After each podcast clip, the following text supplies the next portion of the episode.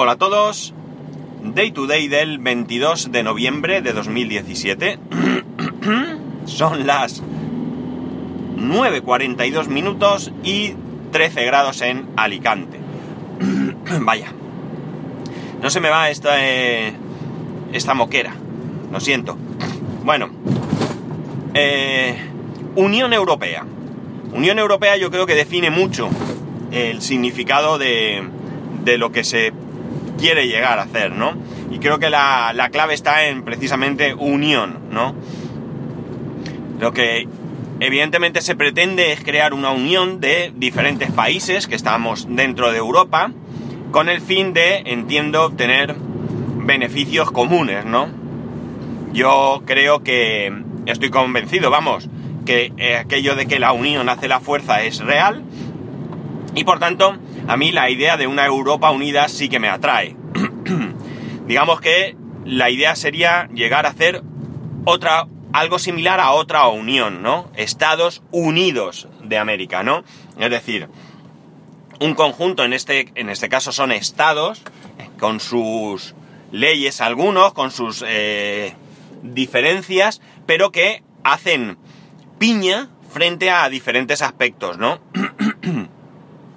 en este caso, en Europa, eh, es algo a lo que se debe de tender, ¿no? Está claro que hay gente que no lo entiende así.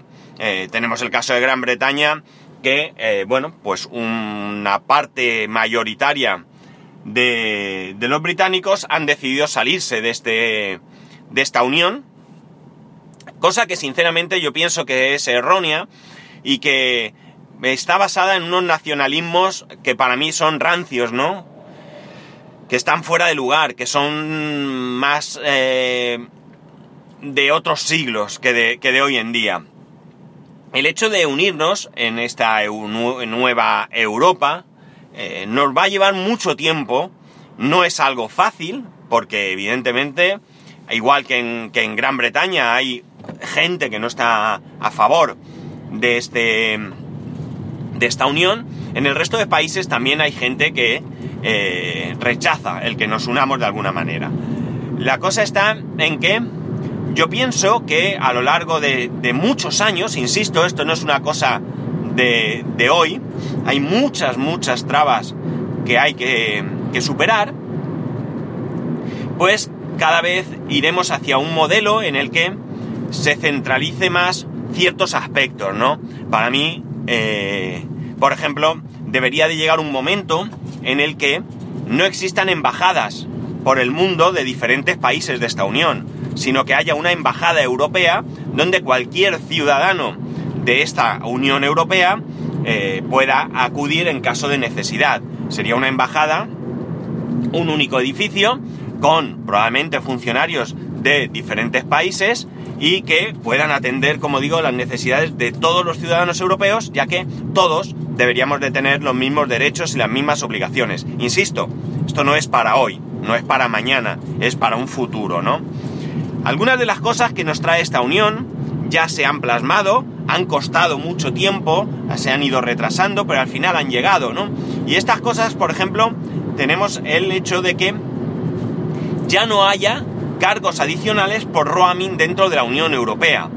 Eh, es un poco absurdo que si tenemos una Unión Europea, pues yo tenga que pagar un cargo adicional por mis llamadas telefónicas cuando voy a otro país dentro de esta unión, que eh, sería tan ilógico como si yo me desplazara mañana a Madrid y tuviera que pagar un cargo adicional por llamar desde Madrid con mi teléfono móvil, ¿vale? Esto es algo que desapareció hace muchos años en España. Antiguamente teníamos las llamadas metropolitanas y las llamadas nacionales y las llamadas internacionales, evidentemente, que tenían un precio diferente. Hoy en día en la Unión Europea ya disfrutamos de roaming sin coste adicional. Yo ya con mi tarifa, con mis llamadas ilimitadas y con mis 10 gigas de datos, puedo desplazarme a cualquier país y despreocuparme por utilizar mi teléfono. Como digo esto, va a ir eh, llegando, pero con dificultad va a ir llegando a otros campos. Y todo esto que os cuento ya veis que yo soy un convencido europeísta, ¿no? Aunque creo que hay muchas cosas que cambiar, ¿vale? Que yo sea un convencido de que una Unión Europea es sana para todos, no quiere decir que lo que actualmente tenemos y el, funcionamiento que actualmente tenemos me parezca el óptimo, ¿no? Hay mucho que modificar, mucho, mucho, mucho, mucho que cambiar, pero esto, mm, insisto, creo que es algo que va a ir lento porque, bueno, pues si aquí mismo en España tenemos dificultades para ponernos de acuerdo entre las diferentes comunidades, pues ni pensar lo difícil que es ponerse entre diferentes países, ¿no? Que, hemos, que somos. Bien. Todo esto, como digo, lo cuento por una razón. Porque ahora se ha anunciado, bueno, perdonad, voy antes a poneros otra ventaja. Ya se pueden hacer transferencias de dinero entre países de la Unión Europea con un coste fijo. Ese coste la Unión Europea lo ha establecido en 20 céntimos, no sé si hay un límite de dinero ahora mismo, sinceramente. Y ese precio, ese, ese cargo, los bancos pueden, eh, pueden eh, trasladarlo a sus clientes o no trasladarlo y estas eh, transferencias son instantáneas. Es decir, si yo ahora mismo hago una transferencia de dinero a mi mujer a un banco de aquí de España o a mi amigo, el que vive en Alemania, me va a costar lo mismo y además va a ser instantáneo. Es decir, en cuanto le dé al botón, lo que tarde el ordenador de turno en realizar el movimiento. En España, eh, por cierto, los bancos han decidido no trasladar esa comisión a los clientes. Y en Alemania parece ser que no se va a implantar ya, sino que se va a implantar a lo largo del 2018, es decir, van a tener ahí un periodo de adaptación. Pero bueno, como veis, no es sencillo. Pues a lo que iba. He leído que una de las cosas que ya ha establecido la Unión Europea es el fin ya del bloqueo por región. El bloqueo por región no empecéis a dar saltos de alegría porque tiene sus limitaciones, ¿vale? ¿Qué supone eliminar el bloqueo por región? Pues supone, por ejemplo, que un pequeño comerciante de una pequeña ciudad de, qué sé yo, eh, Holanda, pues podrá venderme un frigorífico sin ningún tipo de problema, siempre y cuando yo me haga cargo del coste del envío, ¿no? No va a haber trabas a que se pueda comprar no va a haber trabas a que yo compre a través de eh, páginas eh, establecidas en otros países. Eh, ahora mismo, si yo entro a una empresa que está establecida en toda Europa, pero por ejemplo en Italia es más barato, si yo entro a la página de Italia, automáticamente me redirige a la página de España y por tanto me cobra el precio de España. Esto se va a acabar. Yo voy a poder comprar en esa página un servicio de Italia, en Italia, eh, sin necesidad, por ejemplo, yo, mi proveedor de Internet, de, Internet me refiero a mis dominios y demás, es One and One. One and One es una empresa alemana, pero mis contratos están con One and One España. Vamos a suponer que lo que yo tengo en España cueste, por decir, 50 euros al año y en Alemania cueste 30. Eh, si yo intento contratar en Alemania, no puedo y me dirige a la página en España y tengo que pagar esos 50. Ahora ya no va a ser así. Ahora yo podré contratar en Alemania. Evidentemente, ¿esto qué va a hacer? Pues va a hacer que eh, yo consiga un precio eh, mejor y al final las empresas se pondrán las pilas y irán igualando los precios en toda la Unión Europea.